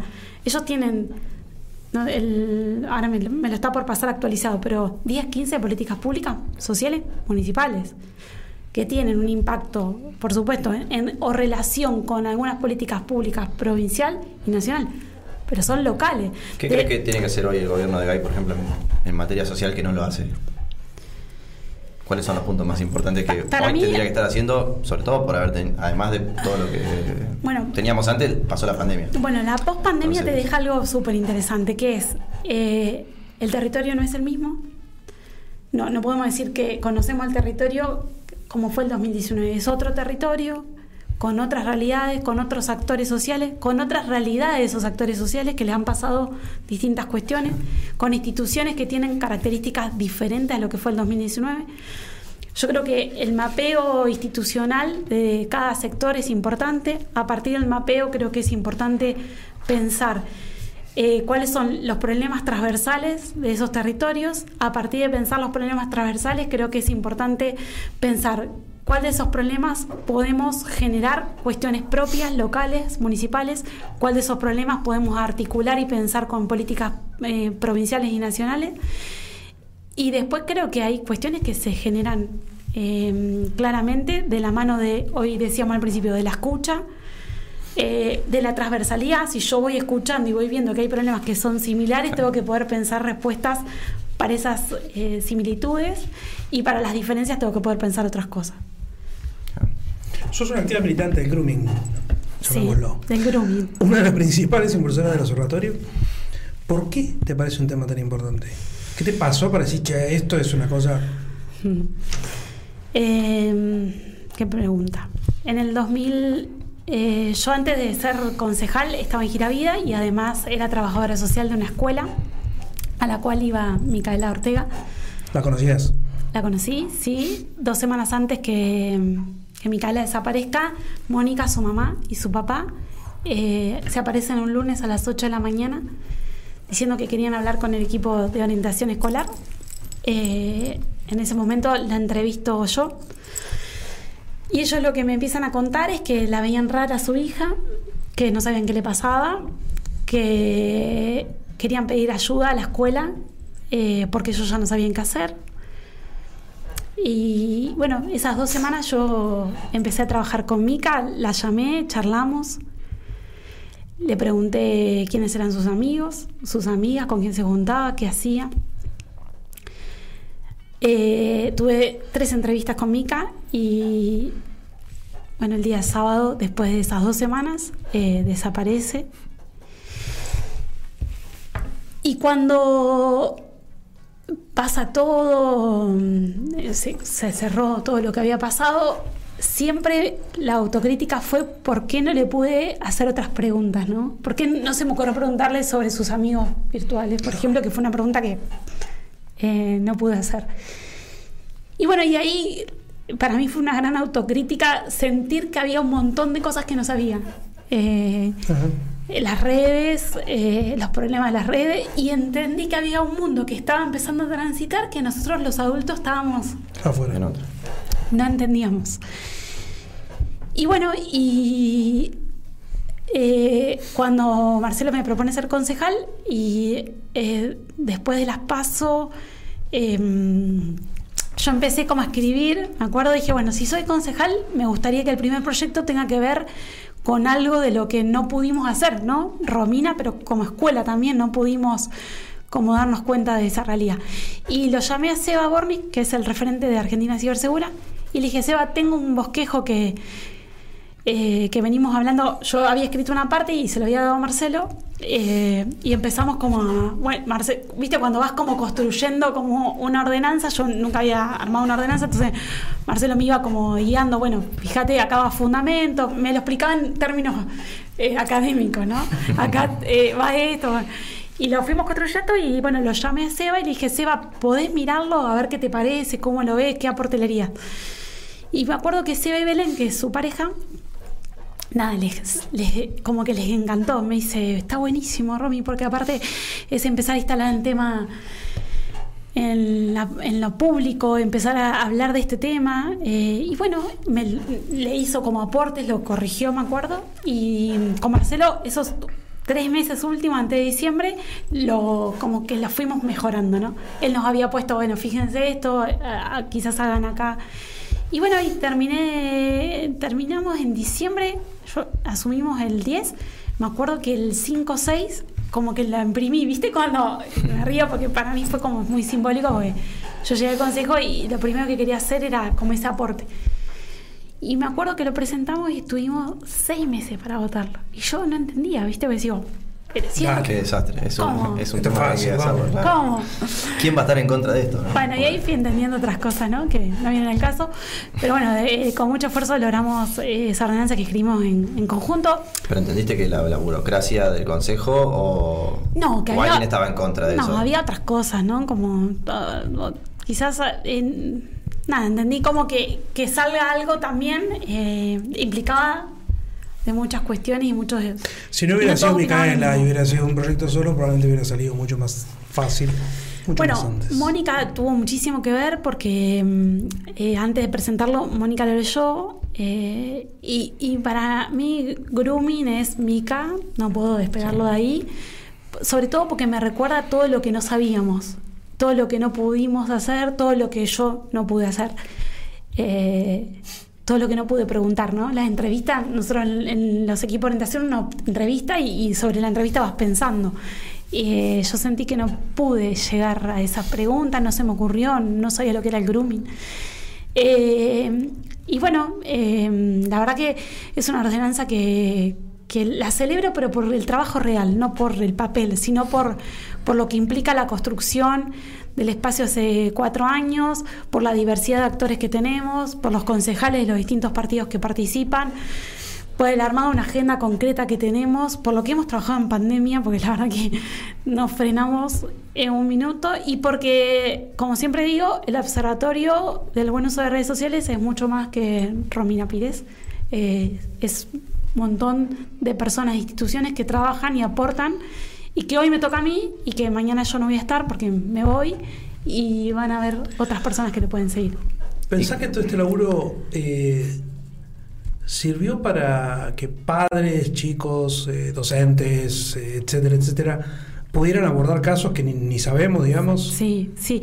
Yo estoy convencida que cuando el Estado, desde sus distintos estamentos, puede poner el tema en agenda, generar concientización, comunicar el tema, lo que empezás a hacer es aprender. Ah, vos decís, ah, esto es grooming, ah, esto me pasa. Eh, cuando nadie habla, Sí, a nadie se le ocurre una pregunta. A mí, fíjate, siempre me pongo de ejemplo, ¿no? A mí no. Yo hace. En ese momento hacía 14 años que estaba eh, trabajando en los equipos de escuela. A mí no se me ocurrió preguntarle quién eran sus amigos virtuales. Es más, el día que desaparece Mica, la policía me llama porque la, una de las últimas personas externas había sido yo. Entonces yo, como con mi cuaderno de campo, reconstruí todo la- lo que habíamos hablado. Y no había nada de eso. No, y ¿sabes Claro. qué? Buscábamos en las casas de la gente que ella nombraba. Claro. O sea, lejísimos de la realidad. Eh, y para mí fue un balde, para mí fue un balde de agua fría cuando empecé a escuchar grooming. Me acuerdo la primera vez que el fiscal de Lucía dice grooming, no me olvido más. Yo decía, "Gru- ¿cómo grooming? ¿Viste? ¿Cómo la engañaron? ¿Cómo? Desde un lugar, que es lo que dice Mónica, a mí me pasó por ignorante. Mónica, a mí me impacta mucho esa frase de ella porque ella dice, yo pasaba todos los días y veía a mi hija con la computadora. Eh, y, y yo nunca me imaginé que ahí estaba la persona que le iba a matar. Porque uno se imaginaba que era el señor que tocaba la puerta, la señora que Obvio. estaba en la Sí, esquina, sí. el- en el boliche. Nadie te había avisado que en la compu o en el celular podía estar esa persona. Sí, esto de no hables con extraños en la vida real, en la ¿Te calle, lo que sea, nadie, nadie la pensaba. Nos educaban así. en Eh, en mi mamá me acuerdo en el colectivo, bueno, fíjate, Romina, con quién te atrás, cuando, quién te Claro. habla. Sí, sí, sí, Nadie sí. te decía no hables con alguien que no conoces. Entonces, para mí, eh, aprender de grooming y hoy la causa, creo que gran parte es eh, estos primeros años, es instalar el tema, es capacitar, es concientizar, es reflexionar. ¿Y cómo se combate? ¿Qué, qué le dirías vos a un padre o una madre? No, creo que eh, nosotros siempre damos como algunos tips, ¿no? Primero, eh, los adultos nos tenemos que acercar un poco a la tecnología, no es mala. El- por eso decimos buen uso. El- los jueguitos no, no está mal jugar Claro. a los jueguitos. A veces los papás me dicen, ¿qué hago? Le saco los jueguitos. No, los jueguitos están buenísimos. Lo que le tenés que contar, que en los jueguitos también puede pasar otras cosas. Puede haber alguien que te pregunte eh, dónde vivís, qué estás haciendo, si estás solo, si no estás sola. Si vos le enseñás a tu hijo o a tu hija que puede jugar sin dar información personal, le estás dando un montón de contenido. Sí, sí. Eh, que eso vos decís, bueno, lo saben. No, no lo saben. Los chicos y las chicas chiquitos, sobre todo que es la edad donde nosotros hicimos un relevamiento con, con el fiscal, donde la edad más vulnerable es de 9 a 12, 12, 13, que fíjate que es la, chiquitos, la etapa de Mica.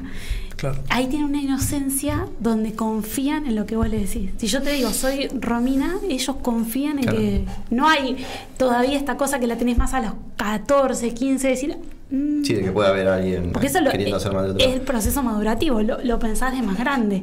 Cuando sos, tenés nueve días, vos te dicen el cielo es azul, el cielo es azul, digamos, no vas a discutir eh, una, Claro. algo que te dice un adulto aparte, como que... Bueno, pasa que, por ejemplo, la educación sexual integral es clave justamente en esas edades para detectar abusos y cosas por esto de la inocencia que, que tienen por ahí los chicos.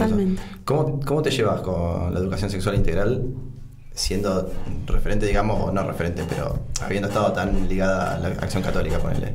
No, estoy totalmente de acuerdo con la ESI. Es más, lo- eh, nosotros en los trabajos del EOE de la escuela siempre eh, me formé. Además, en la escuela hubo tres años que se hicieron capacitaciones sobre ESI y la escuela elegía cinco o seis docentes como para que se formen.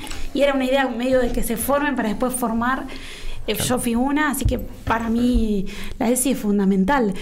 Eh, a ver, la iglesia en eso también creo que no, no me voy a meter mucho en eso, pero digamos, uno, el, el origen, yo conté de dónde vengo todo, pero eh, digamos, para mí mi formación desde lo social es siempre la, eh, respetando los derechos eh, y sobre todo entendiendo que la educación sexual integral es fundamental para prevenir y para acompañar distintas situaciones y una, como vos decís, es el abuso sexual infantil.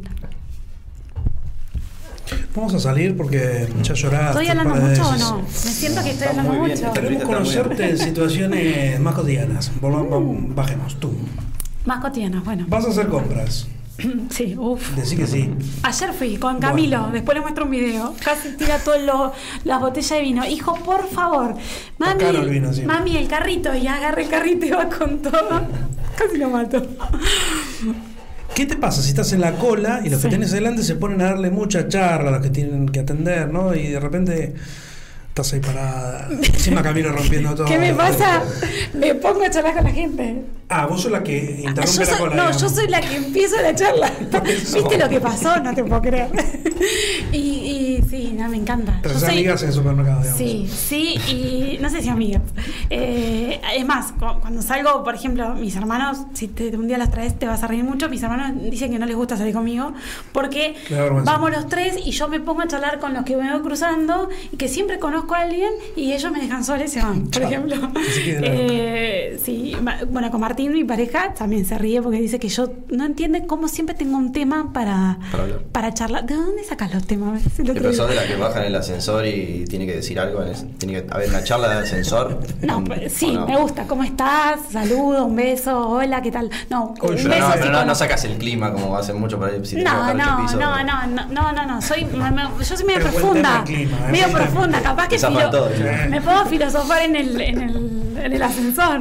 No, no, no, no. Bueno, alguien que no conoces y no tenés agendado en WhatsApp te manda un audio de dos minutos, un minuto. Ah, Yo creo que ya me molestaría hace 30 segundos si no Sí, lo conozco. pero. ¿Qué haces? Lo escucho. ¿Lo escuchás? Sí, yo contesto a todos, tengo a veces delay porque...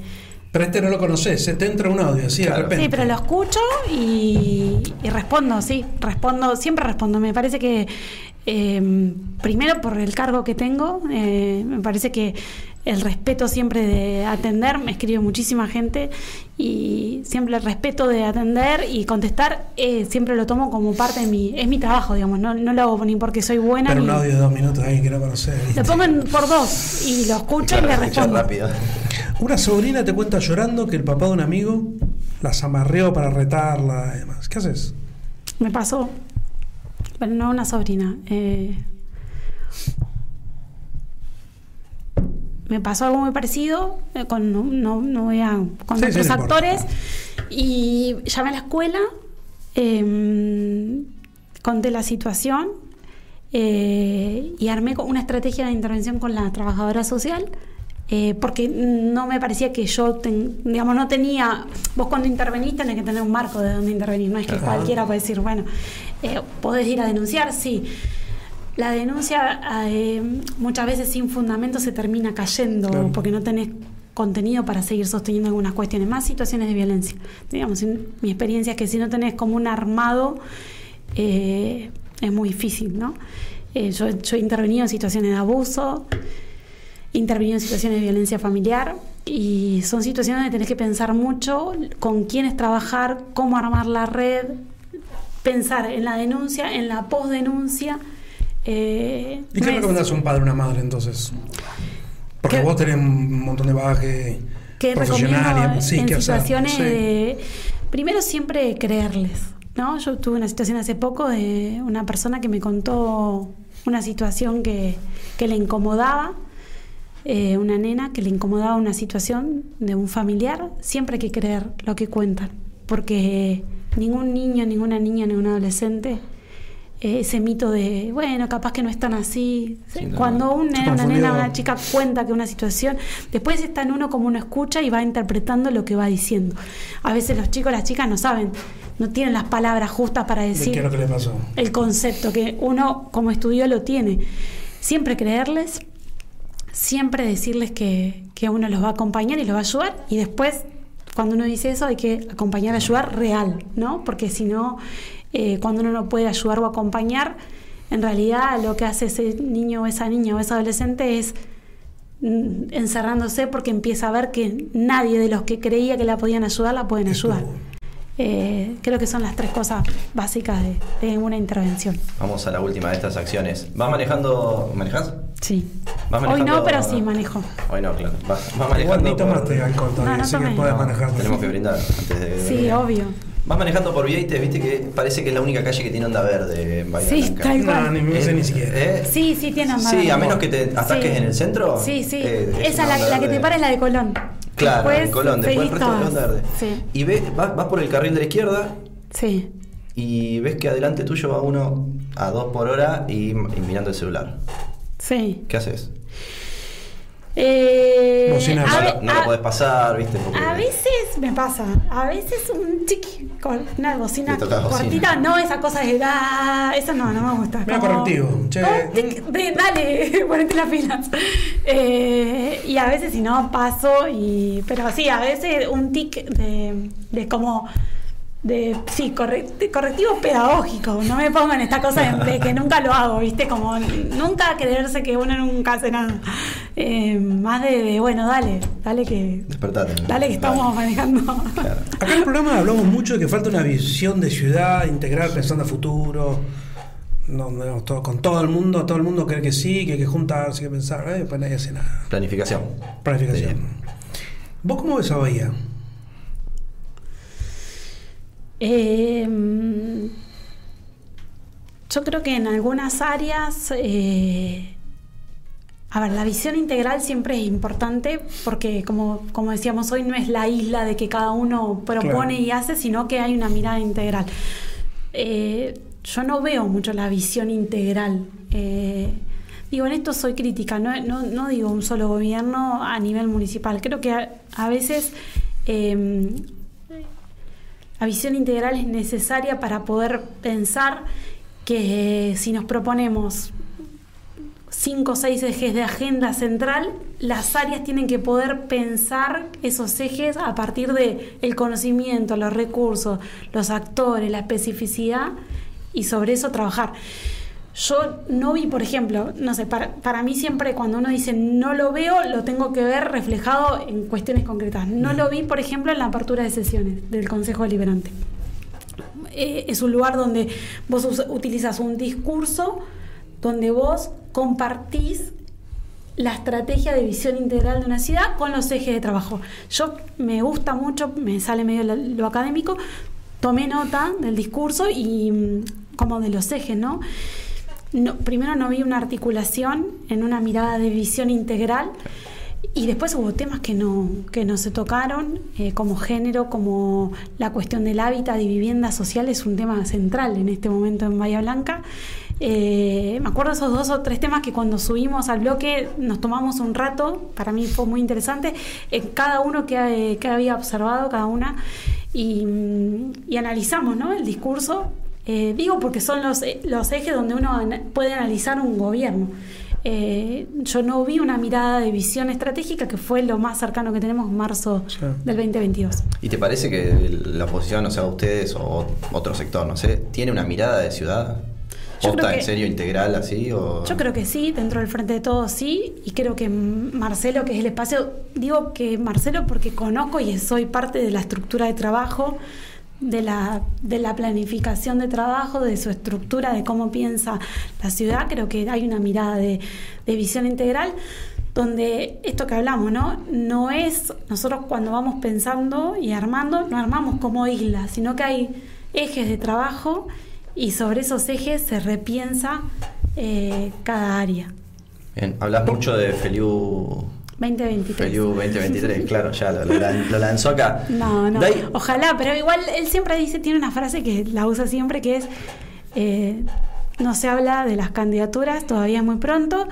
eh, ojalá en algún momento eh, podamos estar, pero no, no- como que nunca habla de, no es, no es de un año antes de adelantarse, como que él 14 meses Ah, faltan y ya están 14. tirando. Da sí, igual. pero digo internamente, ¿eh? en nuestro espacio como que no, no.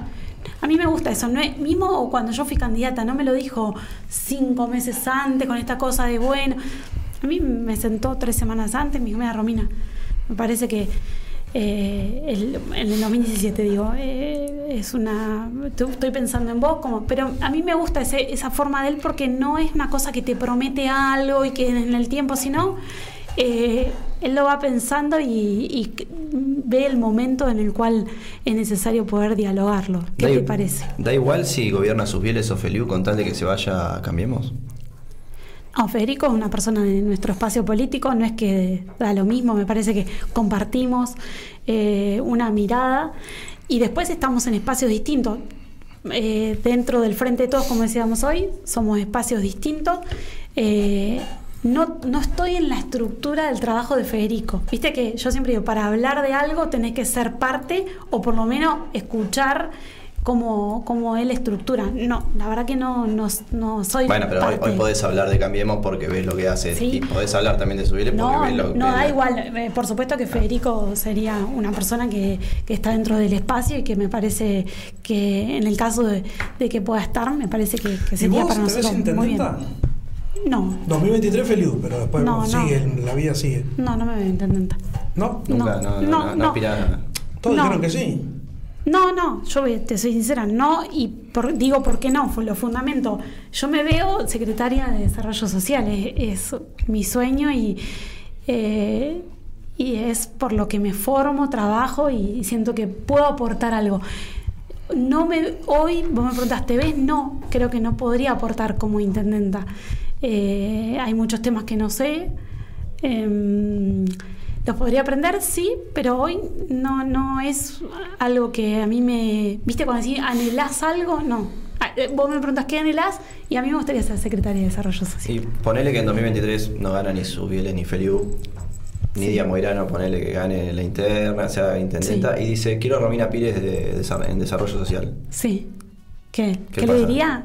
Que no, que gracias, que le agradezco, pero yo tengo muy claro cuáles son mis convicciones y, y el, el modelo de... No hay ninguna forma que te convenzan No, de que no. acá va a cambiar tal cosa, ya ves que no. No, no, pero no por, no por la persona, digamos, no, no la conozco ni idea, eh, de, de nunca charlé con ella. Eh, yo tengo muy claro, y cuando uno est- estudias, hay modelos de, de ciudad y de país y de proyecto.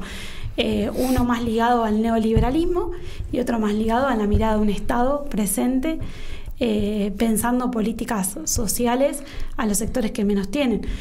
Yo estoy ahí, digamos, es imposible que, pueda pensarme eh, como si fuera, bueno, cambiamos de figurita, no es que vos me decís, podrías estar con alguien dentro del espacio del frente de todos. Digamos, es muy difícil pensar que, mm, que yo pueda estar en un lugar donde no concibo las políticas públicas y la mirada de Estado. Digamos, no, le agradecería muchísimo porque me parece que en ese caso sería eh, una valoración al trabajo y yo eso siempre lo voy a agradecer, pero le diría que no. Toma, dijo que no morirá. No. Escuchame una cosa. Sí. ¿Vos no pareces una política como tradicional que entiende el poder desde la acumulación, de la construcción, de ir pisando? ¿Qué es el poder? Uf, he leído Foucault ¿O cómo lo vivís? Bueno, mejor. Viste que me pasa esto, cuando leía Foucault no lo entendía. en primer año de la carrera. Foucault dice que el poder se construye en el espacio físico también. Sí. ¿Qué, qué- qué es el poder? Eh, no sé cómo definirlo. Eh, creo que es... eh, Era la única pregunta que tenías que estudiar, que se hacemos a todos. no, no, igual yo no voy a estudiar todo No, es lo de un chiste, todos. es un chiste. Eh, no, porque lo pienso como que es el poder. eh, ¿O cómo lo vivís vos? Estoy pensando eso, cómo hacer una definición. A ver, eh, cuando uno tiene... mm, El poder es una acumulación de muchas cosas, ¿no? De información, de saber, de intereses. Eh, yo lo entiendo, lo, comprendo el poder y no lo veo como algo malo. Eh, no, no lo pongo en un lugar de, bueno, el poder es malo. Me parece que el, eh, el- poder, si tiene una connotación de entender y comprender las decisiones, el impacto que las decisiones tienen en una comunidad, en una sociedad, y uno lo, lo vive desde un lugar de responsabilidad, eh, nada, es súper interesante, digamos. Yo hoy ocupo un lugar de poder, ser concejal, somos 24. Eh, cuando, siempre pongo un ejemplo, ¿no? Cuando la gente me dice, bueno, gracias por atenderme, yo siempre le respondo lo siguiente, es mi trabajo atender a la gente porque cuando uno lee que ser concejal es eh, la representación de los vecinos y las vecinas de la ciudad en un lugar. Por lo tanto no lo hago porque soy buena ni porque tengo tiempo. Es mi trabajo y dentro de mi agenda es comprender que eh, hay un lugar que es para atender situaciones de, las personas que, que- que viven en la ciudad. Me parece que eh, digamos, los lugares que uno ocupa son de poder, ustedes tienen un lugar de poder también. Eh, lo más interesante es cómo transitar ese poder, ¿no? Eh, desde qué lugar, entendiendo que los lugares eh, que uno tiene no te hacen superior a nadie, que son circunstanciales, que hoy puede ser concejal y mañana puede ser una más del equipo de trabajo, que pasado puede ser diputada y traspasado podés volver a la escuela a trabajar como trabajaste hace seis años. Y que el poder lo que, lo que te tiene por lo menos significar es saber que las decisiones que, que uno toma eh, tienen que ser eh, desde un lugar eh, de justicia, de mirada de derechos, para que eso tenga un impacto en lo que, en lo que trabajamos. Eh, pero no le tengo miedo al poder ni tampoco digo no el poder el poder eh, Es malo. es malo, el poder hace mal al contrario me parece que utilizándolo desde esta concepción eh, es una mirada de, de cómo entender el poder no ¿Y la guita? ¿Para qué sirve la guita? para compartir para viajar hace también viajar y, y poder eh, Comprar buen vino. estar en otros lugares, escuchar otras culturas. Eh, soy cero materialista, la verdad que me criaron, agradezco a mis padres que me criaron así. Eh, y siempre creo que la, la plata también tiene que ser para compartir, digamos. Si yo tengo un poco más, eh, ese poco más tiene que poder eh, tener un impacto en otros, ¿no? No es para mí nada más. ¿Por qué decís que tus viejos Y porque eh, me, emocionó mucho.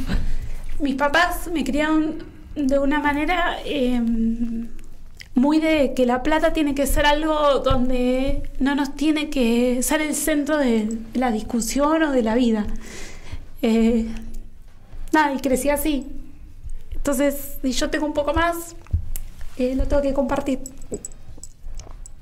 ¿Eso aprende Camilo? Sí. Bueno, pasó mucho tiempo, ya son las 10 y media. ¿En Eh, serio? Sí, cualquiera. Ay, Nos se me, quedaron pas- se 50 me peli- pasó rapidísimo. 50.000 eh, preguntas por hacer. preguntas, eso es muy bueno. Que no se acaben, ¿no? Volver. sí. Cuando quieran. Ahora te la vamos a poner muy difícil. Dale. Esta es todavía más difícil que, la, que alguna que hubo antes. ¿Quiénes son los dos mejores funcionarios o funcionarias del gobierno de Héctor Gay? Esta es otra que también se la, se la pudo haber aprendido, pero. Y no puedes decir Marisa Pinetelli que ya la nombraste. Eh, mira, eh, Maxi Núñez, mi compañero y amigo, siempre habla muy bien de Rocco Yugular. Él siempre dice en los espacios que tenemos de trabajo que Rocco en la pandemia ha sido una persona que ha, digo en la pandemia por el contexto que le tocó a Sí, Maxi sí, sí, trabajar, Y una- Rocco entra en la pandemia con un rol específico también. Exacto, digamos, sí. eh, que ha sido una persona, siempre dice, como que ha podido construir con Maxi eh, formas de trabajo, estrategias, intervenciones en un momento donde había que definir de hoy para mañana. Eh, yo he trabajado poco con Rocco, pero como soy colectiva, eh, también escucho a mis compañeros y a mis compañeras y, y si él considera a Maxi que fue una persona que para él dentro de su rol, para mí fundamental que tuvo Maxi Núñez y lo aplaudo por todo el trabajo que hicieron junto a Laureano eh, y a todo un equipo ¿no? de región sanitaria. Eh, la verdad que considero que Rocco es una persona que, que digamos, ha aportado a, a la ciudad en un momento de crisis que, que fue eh, significativo y, y lo valoro y bueno, agradezco también que haya gente así. Y uno más. O una más. No vas a escapar de eso. Eh, Son como ciento y pico, ¿eh? O sea, alguna. Sí, ya sé. Bueno, yo con José cuando estuvo trabajé muy bien. Lo puede decir. Hicimos un par de cosas para, para lo que fue el Observatorio del, Buen Uso de Redes Sociales. José, la verdad que en, en una reunión que tuvimos eh, pudimos construir varias propuestas. Eh, después, bueno, se fue. Pero la verdad que es una persona, siempre se lo dije, que, que pudimos dialogar muy bien y construir muy bien en torno a, a un espacio que para nosotros fue muy importante y que la verdad que siempre sentí que, que podíamos pensar juntos, digamos. No, no fue te traigo esto, te doy esto, sino bueno, mira, Es que soy es lo recopado por eso. esto es lo que tenemos. Él me decía, bueno, sobre esto podemos trabajar, sobre esto. La verdad que eh, para mí fue un, fue un gran, le dije cuando se fue, que para mí fue un gran aporte al observatorio en lo que pudimos hacer, sobre todo en los primeros años, que fue es lo más difícil. Siempre el armado es lo más difícil, después eh, Sale. sale más solo. Los dos mejores dirigentes ahora una sola. Frente de todo. ¿A quién rescatar que no sea Feliu? Ay, hay muchos. Ah, qué piola. De ¿De Gallo Bahía? ninguno, Y de frente Bueno, De Y todo- porque- todos. Pero porque los conozco, porque trabajo, porque los, los valoro. eh, Bueno, rescatar alguno o alguna. Ay, es re injusto porque Sí. son muchos con los que trabajo lo y van a ver todos. Esto. Ujú, Lo vamos a, lo vamos a poner así. a viralizar. Em, no, me parece, digamos, a ver. eh, del espacio eh, en pandemia, digo, tomando lo- el último tiempo, trabajamos mucho eh, articuladamente eh, dentro del espacio del frente con con Ayelén, eh, con Gabriel, digamos, trabajamos mucho en lo que fue la parte social, eh, la articulación, sacando a Marcelo, por supuesto, mucho la cuestión de lo social. En eso, como que fue una articulación que para mí fue muy interesante, porque en los- yo siempre digo, en los momentos de crisis. Eh, es difícil construir porque cuando está tranquilo vos tenés tiempo. Yo te digo bueno lo charlamos lo pensamos. En dos semanas nos volvemos a juntar. Entonces vos pensás, yo pienso y nos juntamos. En los- crisis es ya, Sí, sí. claro. Entonces, bueno, ahí con, con ellos trabajé muy bien porque, eh, sobre todo, eh, digamos, digo los dos porque fue medio un bloque, ¿viste? Tuvimos que articular algunas cuestiones y Marcelo estaba quizás en otros temas, yo estaba más en lo social y yo tuve que articular mucho con, con los dos, con Gabriel y con Ayelen y la verdad que siempre sentí como que mucho respeto en, en el trabajo, en lo que cada uno venía haciendo. Eh, La última complicada. ¿A qué político sumarías acá a charlar si apagamos las luces? O política. ¿Política? No, político. bueno, política. ¿A con quién? Me- em, Acá, ¿quién sumamos? Somos tres, uno más. Alguien que me haya nombrado. Eh, a- Apagamos la cámara, que la apagamos la bien. cámara. O sea, con claro, alguien vamos- que para mí podríamos debatir los cuatro un montón. Voy a decir alguien a nivel eh, con Santoro.